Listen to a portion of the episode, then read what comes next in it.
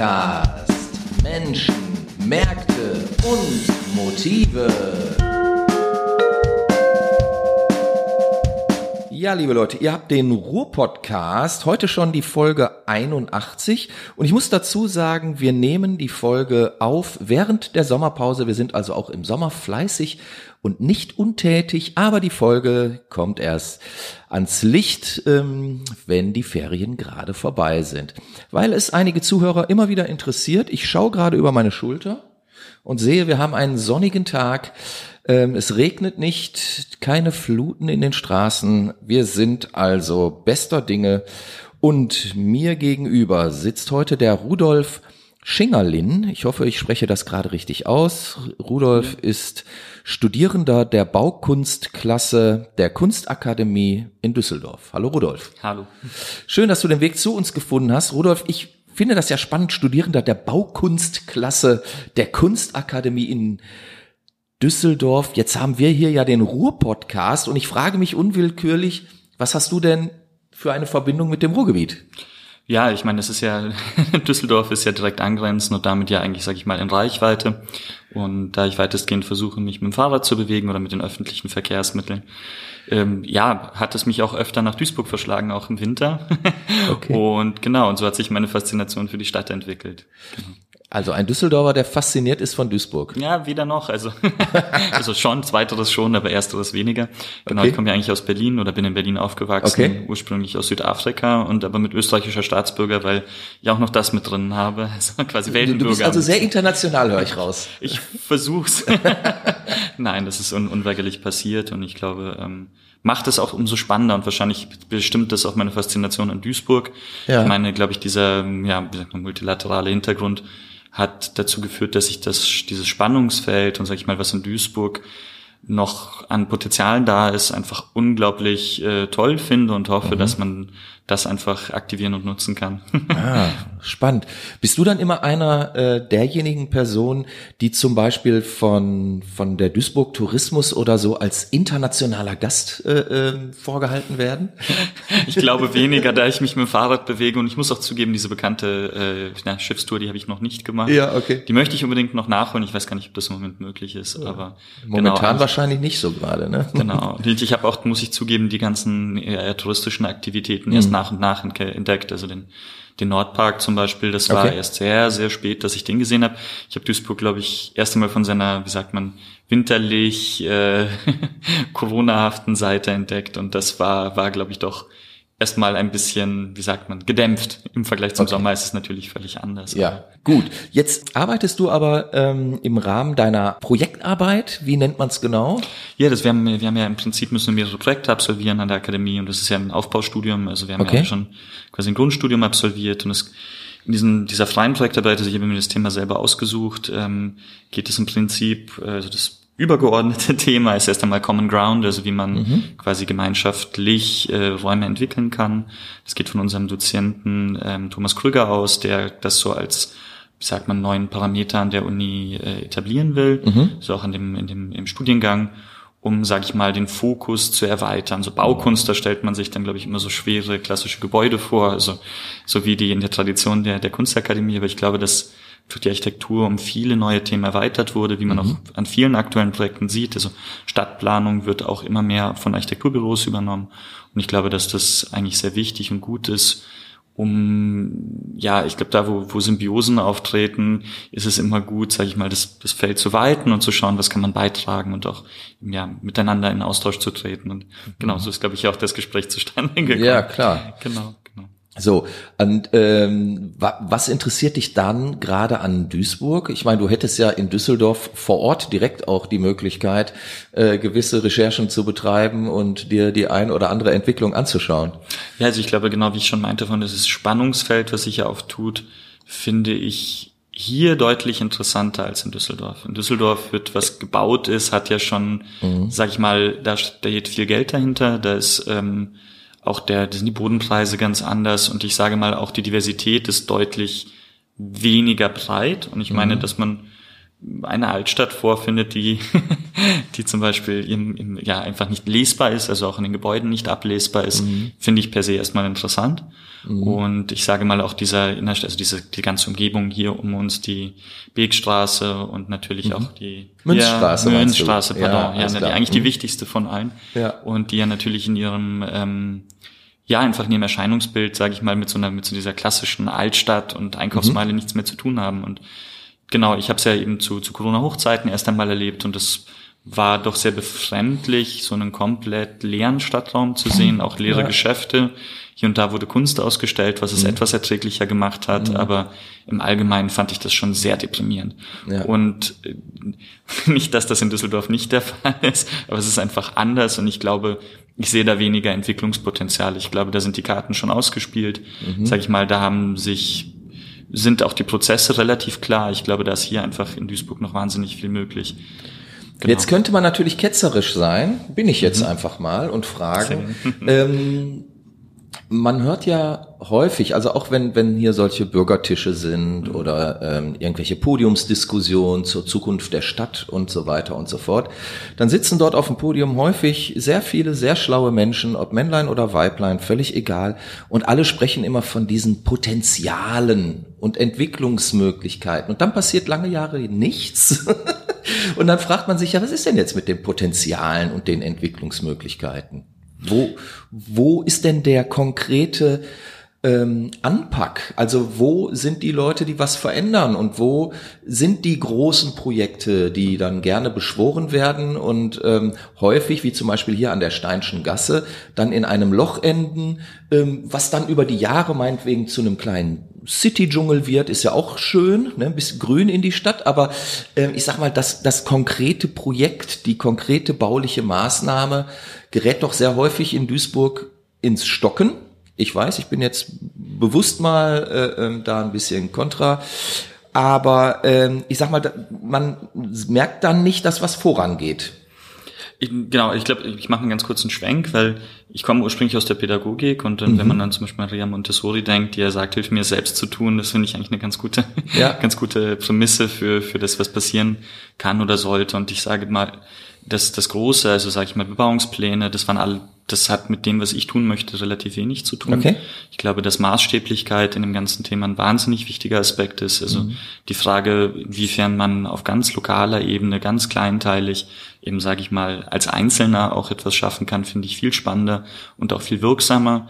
Ähm, das im Großen anzugehen, ist in vielen Fällen sicherlich sinnvoll, muss passieren, aber ich glaube, dass im Moment die ganzen, also die Menge an Flächen, der Maßstab, in dem gearbeitet wird, zu groß ist mhm. für die konkreten Probleme und dass aus dem Kleinen einfach viel mehr erwachsen kann, als wenn man versucht, dem in, in Gänze gerecht zu werden. Was wäre denn so ein kleiner Ansatz zum Beispiel? Genau, das ist ja auch so ein bisschen der Projektanlass, ähm, mhm. eigentlich zu schauen, wie kann man eigentlich so einen Katalog entwickeln an verschiedenen Maßnahmen, die, sag ich mal, intervenieren im Stadtraum, ohne den Blick zu verstellen für das, was, was vor Ort einfach auch die Situation ist. Das mhm. ist ja im Moment so der Fokus auf dem Autobahnzubringer der A40. Ja. Genau. Und ähm, in dem Raum, der darunter entsteht, was ja so ein bisschen ein, wie sagt man, Unort oder ja auch so ein Zwischenraum bildet. Ja. Also eigentlich das wird idealerweise in Duisburg immer als äh, Parkplatz genutzt. die Parkplätze, ich habe wenig Städte bisher gesehen, die so einen hohen Bedarf an Parkplätzen haben. Gut. Die Frage ist aber, wie viel ist es eben so viel mehr? Und ich glaube, das, das ist ja das Unglaubliche. In einer deutschen Stadt, innerstädtisch, in so zentralen Lagen, so große Grundstücke zur Verfügung zu ja. haben, ist ein wahnsinniges Potenzial. Und ich meine, das bleibt jetzt erstmal sehr vage. Aber ich glaube, dass auch viel der Qualität darin liegt, dass es im, im Moment noch nicht entwickelt ist. Mhm. Und wenn man sich, ich habe viel mit Akteuren am Ort gesprochen, ich habe mit den Leuten um die Ecke vom Biomarkt gesprochen, mhm. Späti-Besitzern, das wirklich, sage ich mal, Leute, die das tagtäglich erleben, dann ist der allgemeine Tenor, der rauskommt, eigentlich, äh, die Leute genießen es und finden es schön, wie es ist. Und das finde ich doch, wie, wie kann man das jetzt am besten ausdrücken? Ich finde es wahnsinnig positiv und ich finde es auch ziemlich beruhigend, dass das der Eindruck ist, der entsteht. Ich glaube dennoch, dass sich viel ändern kann und muss mhm. und dass aber eben in dieser langsamen Entwicklung ein erhebliches Potenzial liegt. Aus Berlin kommt, hat man in den letzten 20 Jahren einen Wandel erlebt, dass einfach keine die Baulücken sind gefüllt, mhm. die Brachflächen sind bebaut.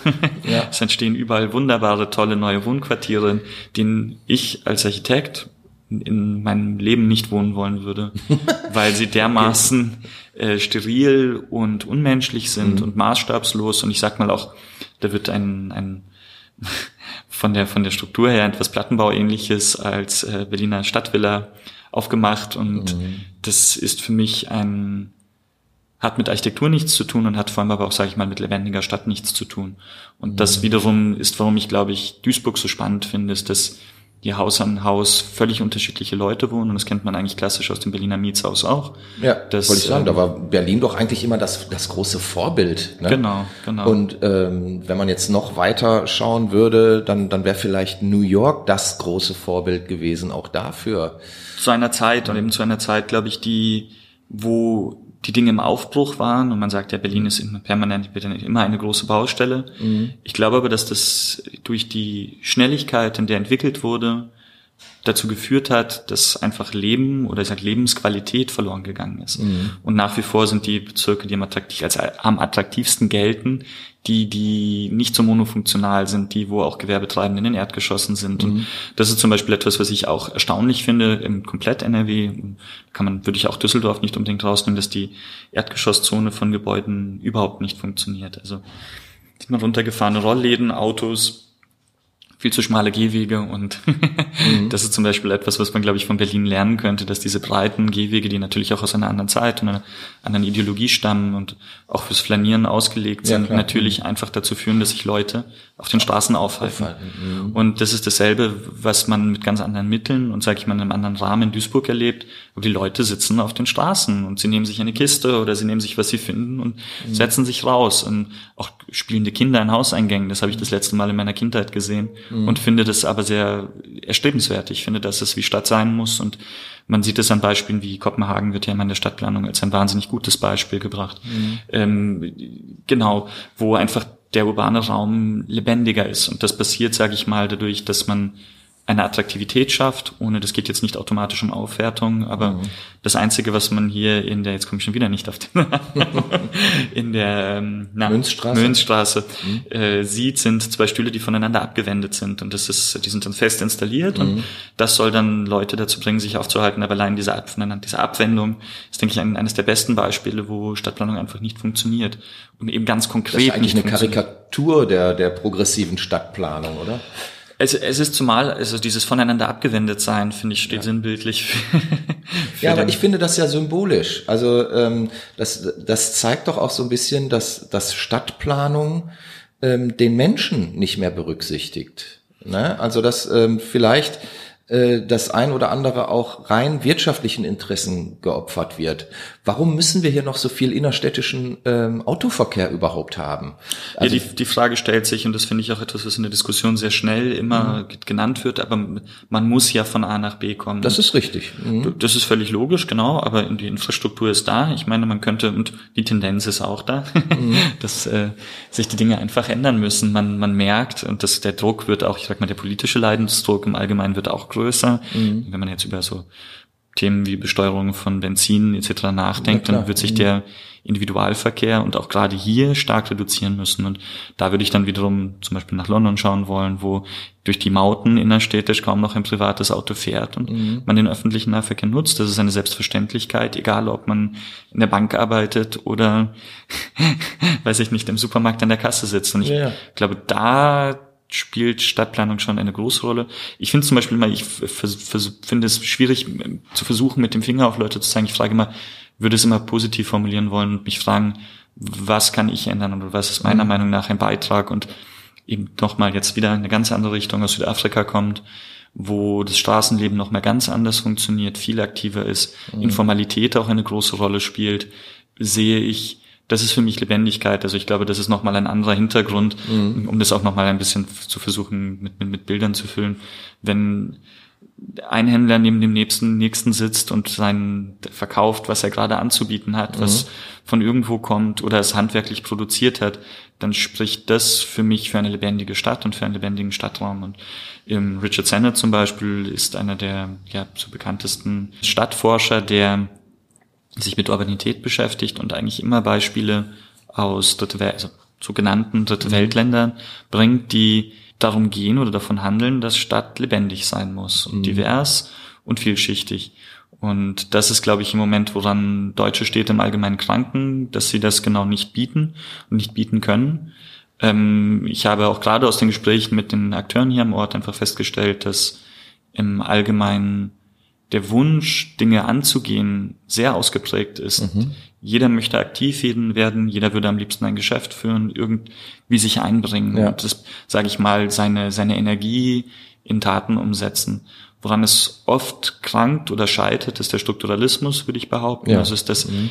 sage ich mal, institutionell viele Initiativen einfach im Keim erstickt werden oder dass Leute viel Energie in etwas hineinstecken, was am Ende nicht, nicht keine, keine Zustimmung findet. Und mhm. ich glaube, da ist diese Rigidität, in der wir uns befinden, auch baulich, einfach tödlich. Ich glaube, mhm. so kann, kann keine Lebendigkeit entstehen. Und solange man sich nur auf Regeln beruft, werden wir nicht weiterkommen. Genau. Ich glaube, dass gerade auch die Pandemie nochmal uns vor ganz andere Herausforderungen stellt.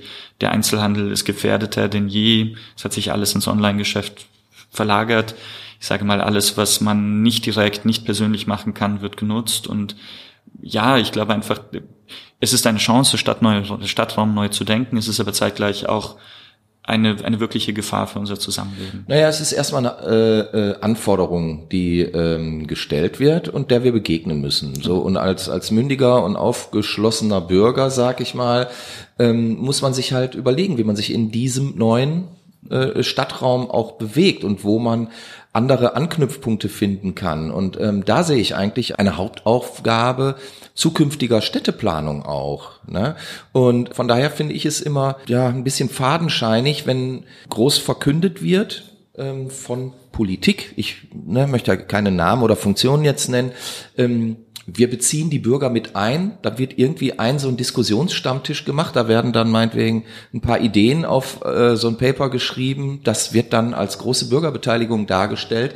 Aber sobald Bürger, vornehmlich jetzt meinetwegen jüngere Bürger oder auch Bürger meiner Generation, mit irgendwelchen Projekten ankommen, die nicht in ein vermeintlich sauberes Stadtbild passen, wird das ja sofort abgewürgt. Das sind aber gerade die Aktivposten.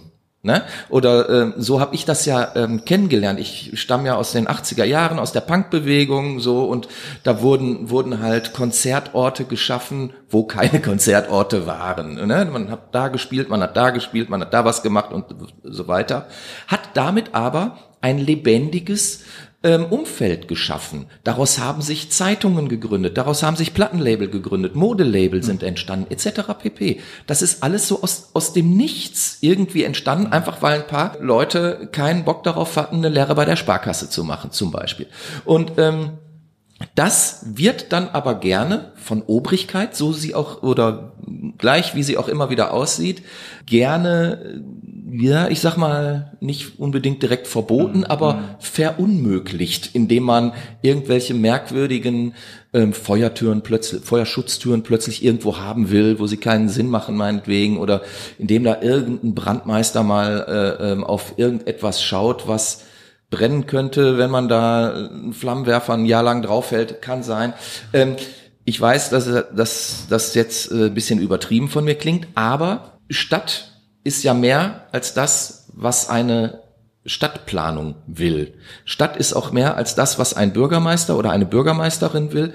Und Stadt ist auch mehr als ähm, ein reines Wirtschafts- und Finanzinteresse. Wir müssen wieder lernen, dass Stadt, glaube ich, der Lebensraum Nummer eins ist. Ne? Also ich war nie ein Landei und werde auch keins mehr in meinem Leben. Und von daher ist für mich Stadt der Lebensraum Nummer eins. Und wir haben es ähm, in der Stadt mit vielen, vielen unterschiedlichen Interessen zu tun. Die widersprechen sich natürlich häufig auch, das ist mir klar. Aber da kommt doch dann der Kommunikation zwischen diesen unterschiedlichen Interessen eine maximale Aufgabe zu. Und da sehe ich häufig ein großes Versäumnis von ähm, Stadtplanung welcher Art und Couleur jetzt auch immer. Wie siehst du das? Ich kann dem grundsätzlich nur beipflichten. Ich glaube aber wiederum, ich, ich habe einfach die Erfahrung gemacht für mich, was, was und auch natürlich jetzt sage ich mal durch den Beruf, den ich erlerne, dass äh, was kann ich ändern und was kann ich beitragen. Mhm. Und ich, wo, wo, wo ich nicht hier hundertprozentig zustimme, ist, dass die Stadt der Lebensraum ist, in dem wir uns bewegen. Und mhm. ich sage mal auch, dass äh, Gemeinschaft und auch für, finde ich, wie kein anderer Ort, ein Dorf oder das Einfamilienhaus mhm. in, in, in Stadtrandnähe, ähm, ist für mich nicht, nicht das Symbol dafür, aber Stadt ist Gemeinschaft und Stadt muss ja. auch gemeinschaftlich erarbeitet und partizipativ gedacht werden. Mhm.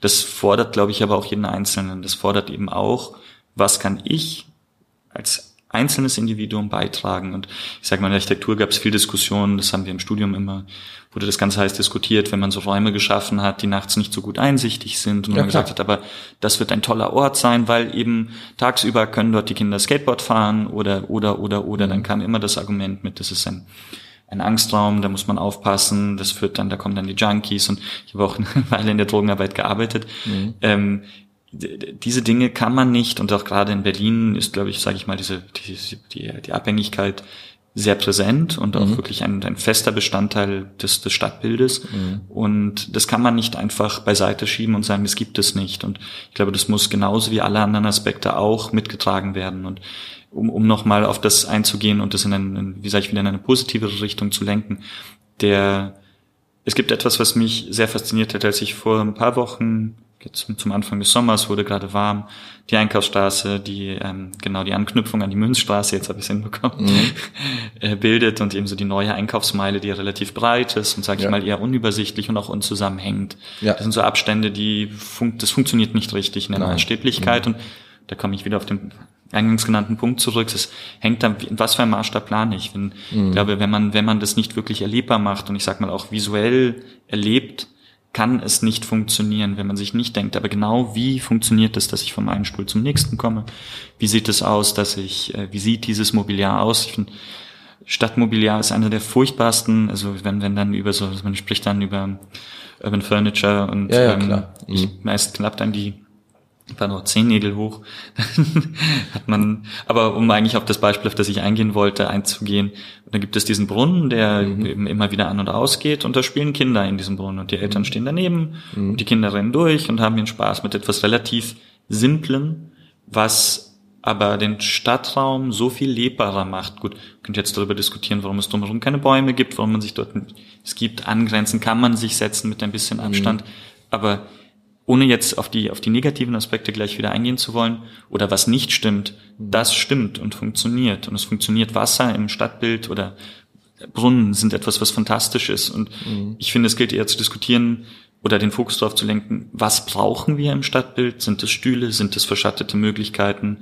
Ist es die Möglichkeit, sich aufzuhalten, ohne zu konsumieren? Damit meine ich jetzt Essen oder Getränke oder mhm. Kleidungsstücke, sondern wie schaffen wir einfach diese Aufenthaltsqualitäten? Und ich glaube, wieder den, ja genau, das war eigentlich der, der Ursprung des Projekts, das erst einmal neutral anzugehen und zu schauen, was braucht, braucht ein Stadtraum und was braucht dann spezifisch oder speziell auch der, der Duisburger Stadtraum. Genau. Genau, also das wäre einmal die Frage, äh, was braucht ein Stadtraum, aber dann auch, was brauchen die Menschen, die diesen Stadtraum letztlich bevölkern sollen. Und da denke ich, ähm, wird man von Stadtraum zu Stadtraum äh, neu drüber nachdenken müssen. Ne? Also ich erinnere mich, es gab hier vor fünf, sechs, sieben Jahren, keine Ahnung, in Duisburg, mal so eine Aktion mit so bunten Bänken, ähm, die hingestellt worden sind.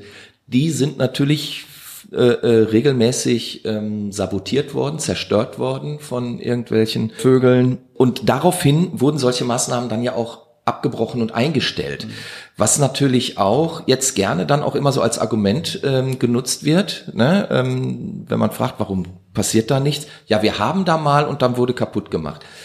Ja, aber wenn doch auch nicht gelernt wird, dass Stadt, Stadtraum ein lebendiges Miteinander heißt und dass man ähm, dort sich auch ausprobieren darf, sich ausprobieren muss, natürlich ohne dem Gegenüber jetzt was auf die Mappe zu hauen oder irgendwelche Gegenstände kaputt zu machen. Dann muss man sich, also, ne, wie gesagt, wenn das nicht aktiv angegangen wird, aktiv vermittelt wird, kommuniziert wird, ne, da bin, bin ich ja bei meinem Lieblingsthema mhm. der Kommunikation, ähm, dann darf man sich nicht wundern, dass es nicht klappt. Und ich glaube, da ist ein großes Versäumnis.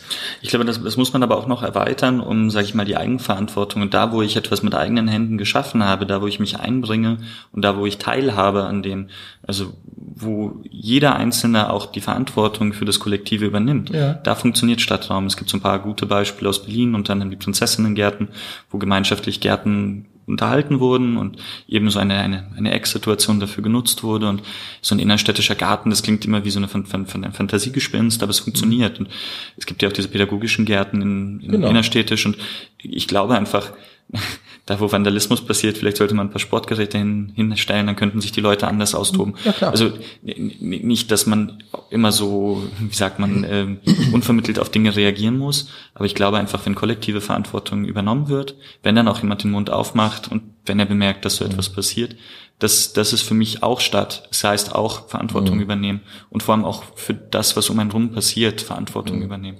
Ja gut, aber Verantwortung übernehmen, ich meine, das ist ja jetzt natürlich eine Diskussion, wenn wir die aufmachen, dann äh, reden wir die nächste Woche noch hier. Ich meine, wie, wie soll der einzelne Bürger Verantwortung übernehmen oder warum soll der einzelne Bürger überhaupt Verantwortung übernehmen, wenn er doch täglich von den Granden der Politik, ob nun in Lokal-, Regional- oder Nationalpolitik und auch Internationalpolitik, vor Augen geführt bekommt, dass keiner mehr für irgendwas verantwortlich ist. Mhm. Keiner, keiner von denen, die hier so als Vorbilder und Helden und so weiter dienen sollen, sagen doch, liebe Leute, da habe ich Mist gebaut, es tut mir leid. Ich versuche das wieder auszubügeln äh, und wieder richtig hinzubekommen. Es war mein Fehler. Nein, da macht keiner einen Fehler. Da macht auch keiner irgendeinen Blödsinn. Aber es macht auch allgemein keiner einen Fehler. Niemand ist, ja. ich glaube, das hat schon mit einer, einer Tendenz zu tun, dass die Bereitschaft anzuerkennen, dass Dinge nicht optimal gelaufen sind, ist sehr gering. Das ist und die Diskussion der Fehlerkultur, ne? Genau, die bei uns fehlt. Genau, komplett, komplett. Ne? und auch mal das Scheitern dürfen fehlt ja, ja auch. Ja. Aber auch, dass man einfach das, aber es wird auch die, die Hoffnung oder der Versuch, sich einzubringen, im Keim erstickt. Ja. Da gebe ich dir recht. Um, umgekehrt, denke ich, muss man einfach dann Formate schaffen. Ich hatte mit ähm, genau mit mit mit äh, engagierten, wie sagt man, Stadtplanern zu tun, die in Gelsenkirchen den Stadtumbau begleitet haben. Die haben mhm. gesagt, das absolut Wichtigste, das Nonplusultra ist, die Leute am Ort mit einzubeziehen, mit einzubringen, zu schauen, wie können die sich beteiligen mhm. und wirklich auch Initiative ergreifen und übernehmen. Und das setzt natürlich ganz andere Energien frei. Ja, klar. Aber solange jemand hinter seinem Tisch im Stadtplanungsamt sitzt und versucht, das zu organisieren, aber kein wirkliches Gefühl für den Raum hat, und auch kein Gefühl für, was der Bedarf ist.